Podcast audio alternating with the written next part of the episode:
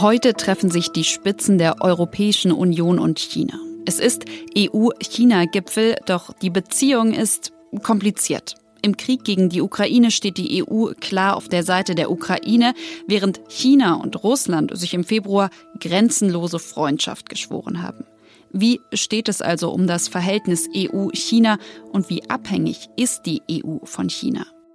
Und noch eine Frage wollen wir beantworten. Was die Propaganda von Putin mit George Orwells Roman 1984 gemein hat.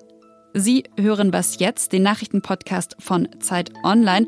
Es ist Freitag, der 1. April und mein Name ist Konstanze Keins. Und an dieser Stelle nochmal ein extra Hallo, denn wir kennen uns noch nicht, hören uns ab jetzt aber hoffentlich häufiger, denn ich bin ab heute freie Host im Was jetzt Team. Jetzt geht's aber erstmal so weiter, wie Sie diesen Podcast kennen, mit den kurzen Nachrichten. Guten Morgen, ich bin Christina Felschen. EU-Länder müssen russisches Gas ab sofort über Konten bei der Gazprom-Bank bezahlen, sagte Wladimir Putin in einer Fernsehansprache. Ansonsten würden die Lieferungen eingestellt. Bundeskanzler Olaf Scholz machte Putin in einem Telefonat klar, dass weiterhin in Euro oder Dollar gezahlt werde. Putins Dekret zufolge ist dies möglich. Die Zahlungen werden dann in Rubel konvertiert. Analysten erwarten keine ernsthaften Konsequenzen, wenn statt an die Zentralbank an die Gazprom-Bank gezahlt wird. Innenpolitisch kann Putin damit aber womöglich punkten.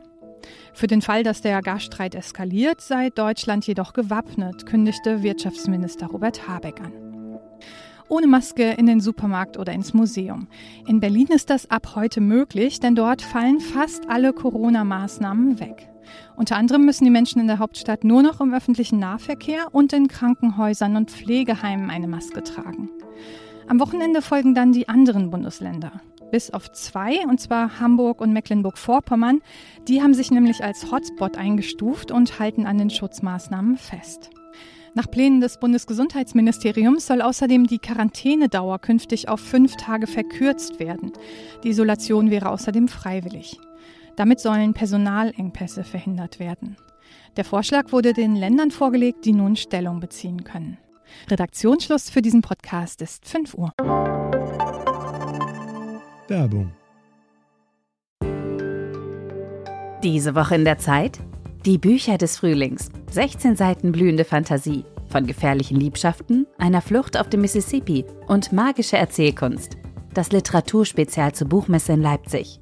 Die Zeit, Deutschlands größte Wochenzeitung. Jetzt am Kiosk oder direkt bestellen unter zeit.de/slash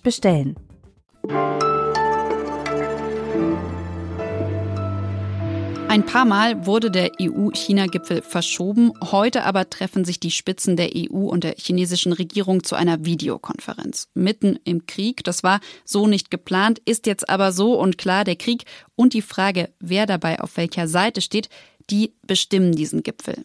Die EU hat sich ja sehr klar positioniert, steht nach wie vor geschlossen solidarisch an der Seite der Ukraine. China gibt sich zwar als Mahner für den Frieden, gleichzeitig spricht der chinesische Außenminister Wang Yi nach einem Treffen mit seinem russischen Amtskollegen Lavrov Mitte dieser Woche aber auch von der grenzenlosen Beziehung zwischen China und Russland. There is no limit to China-Russia cooperation. China und Russland rücken also näher zusammen. Was aber bedeutet das für die Beziehung zwischen EU und China? Pünktlich zum EU-China-Gipfel habe ich deshalb Fragen an Ulrich Ladurner, Politikredakteur und für die Zeit in Brüssel.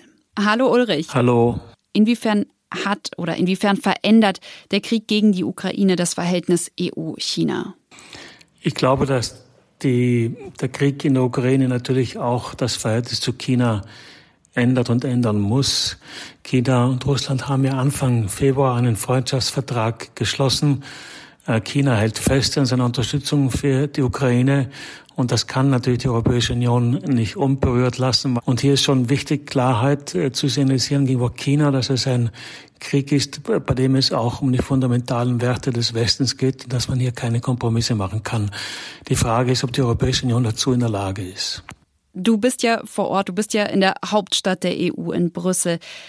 Was glaubst du, wird sie denn die EU China entgegensetzen? Also was wird von der Leyen heute zum Beispiel zu Xi Jinping sagen, wenn es von dem heißt, Europa, die Amerikaner, die sind ja auch schuld an diesem Krieg? Ich glaube, dass sich in den letzten Jahren schon die Europäische Union äh, ein bisschen ernüchtert hat mit Bezug auf China. Heute sieht man das äh, Verhältnis zu China weitaus kritischer. Ich kann jetzt nicht sagen, ob bei diesem Gipfel dann zum Beispiel die Europäische Union so eine harte Position über China einnehmen wird, wie das äh, die USA schon seit längerem tun. Aber äh, sicher wird es ein weiteres auf die Distanz gehen, geben. Das denke ich schon. Äh, ich bin mir nicht sicher, wie stark die EU dann sozusagen rote Linien ziehen wird. Aber ich glaube, ähm, dass man sich weiter von China entfernen wird und dass man weiter klar machen wird, dass hier ähm, in bestimmten Bereichen keine Kompromisse mehr gemacht werden können. Was wäre denn so eine rote Linie und was würde es bedeuten, wenn die EU und China wirklich jetzt an einem Scheideweg stehen? Na, eine rote Linie wäre zum Beispiel, wenn man jetzt wenn China jetzt zum Beispiel Waffen liefern würde an das Krieg für Russland. Ich glaube, insgesamt muss man sich schon klar machen, und das ist auch hier klar, dass die Abhängigkeiten gegenüber China da sind, natürlich wirtschaftlicher Natur. Aber China ist ja vor allem auch eine sicherheitspolitische Herausforderung. China ist eigentlich kein Partner, sondern vor allem ein Rivale. Und das zeigt sich auch vor allem jetzt, während Russland Krieg führt, einen Angriffskrieg führt, hat es China fest an seiner Seite.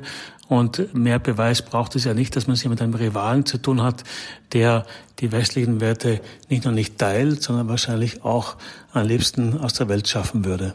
Und ähm, man ist jetzt nicht so weit wie die USA, dass man sagen würde, wir haben hier einen Gegner, dem man nur entschlossen begegnen kann. Aber ich glaube schon, dass es inzwischen einen Konsens gibt, äh, dass man gegenüber China härter auftreten muss. Und wenn du sagst, wie stark und mit welcher Härte man da auftreten kann, was sind denn dann überhaupt Möglichkeiten, die die EU hat? Ja, die Europäische Union hat zum Beispiel direkte Investitionen aus China äh, gesetzlich sozusagen oder Gesetze geschaffen, die solche Investitionen äh, stärker unter die Lupe nehmen können. Es gibt verschiedene Sanktionsmöglichkeiten und ich glaube, die Abhängigkeit gegenüber China wird auch ein bisschen überschätzt. Es ist Teil der chinesischen Propaganda, uns glauben zu machen, dass wir komplett abhängig sind. Ich glaube, das sind wir nicht. Vielen, vielen Dank für das Gespräch. Gerne.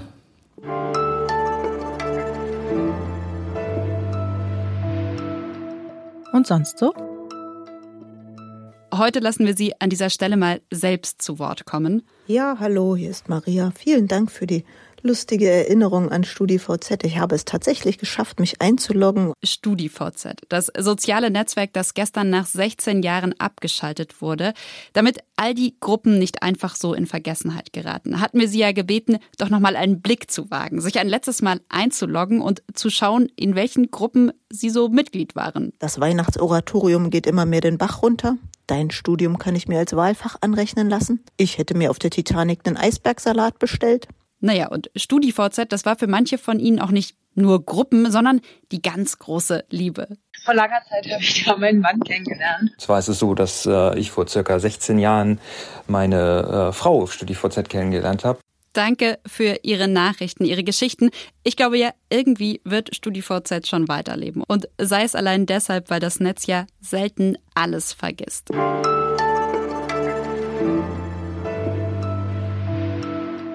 Schon seit Jahren hat Putins Regierung Druck auf unabhängige Medien gemacht. Das staatliche Fernsehen, das könnte man fast sagen, dass da eine Propagandashow läuft. Anfang März, da schränkt Russland dann mit einem Mediengesetz die Pressefreiheit nochmal ein. Mittlerweile aber sanktioniert Putin nicht mehr nur, könnte man sagen, was Menschen konkret sagen, was sie schreiben, sondern auch das Nichtsagen wird bestraft. Sie erinnern sich wahrscheinlich an diese Szene. Eine Frau hält ein weißes Plakat hoch, ein weißes Blatt und wird abgeführt.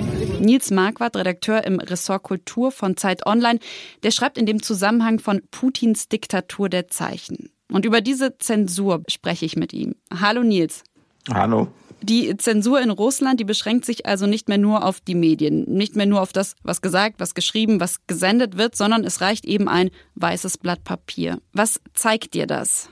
Genau, also man konnte ja diese Szene sehen, die eine hast du schon angesprochen mit, den, mit dem weißen Blatt. Es gab noch andere ähnliche Fälle, wo äh, eine Frau einfach zwei Wörter, also äh, die zwei russischen Wörter für zwei Wörter, ähm, auf einem Plakat hatte, ein anderer hatte nur Sternchen drauf.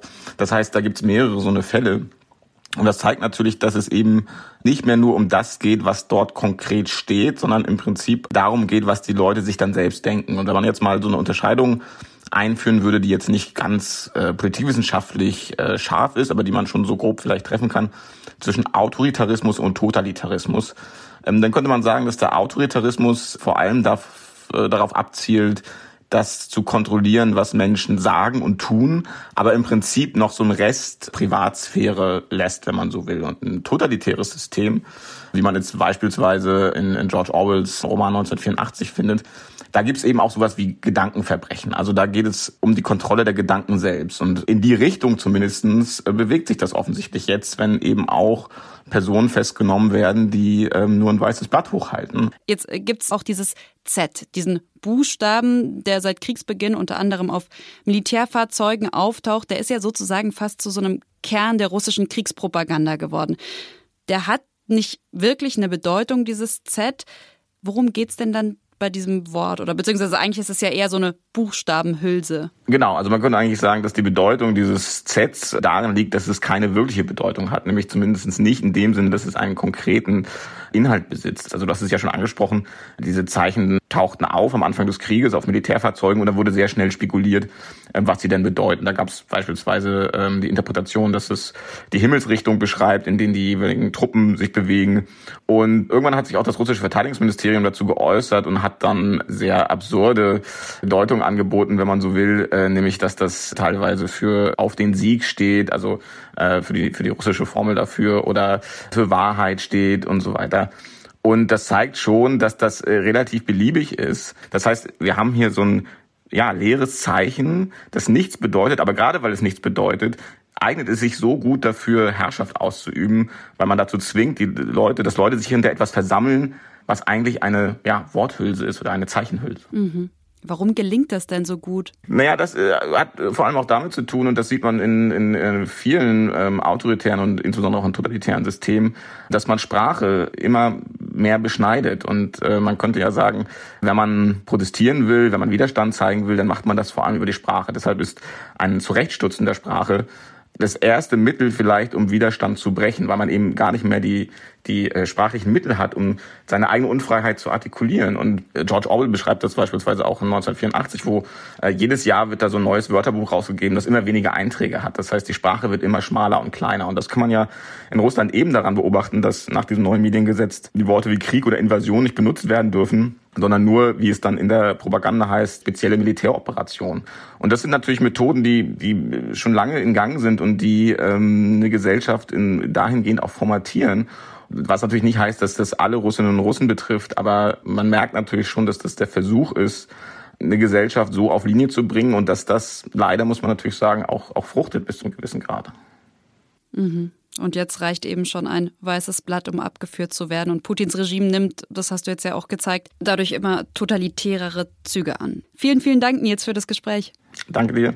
Das war's von Was jetzt an diesem 1. April. Eine Folge ganz ohne Aprilscherz. Vielleicht gibt's den ja heute Nachmittag noch im Update. Danke, dass Sie zugehört haben, dass Sie mich, Konstanze Keins, durch meine erste Was jetzt Folge begleitet haben. Feedback wie immer gerne an wasjetzt.zeit.de.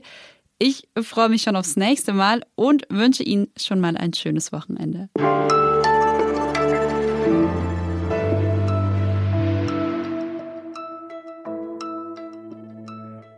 Du schreibst ja in deinem Text, dass sich äh, aus dieser Zeichenpolitik von Putin auch was für unseren Sprachgebrauch ableitet. Absolut. Also, dass wir uns bemühen, das kann natürlich nicht immer gelingen, aber dass wir uns grundsätzlich bemühen zu differenzieren und die Sprache nicht so schleifen, indem wir immer nur ähm, polemische äh, äh, Maximalbegriffe benutzen, sodass die Worte dann irgendwann leer werden.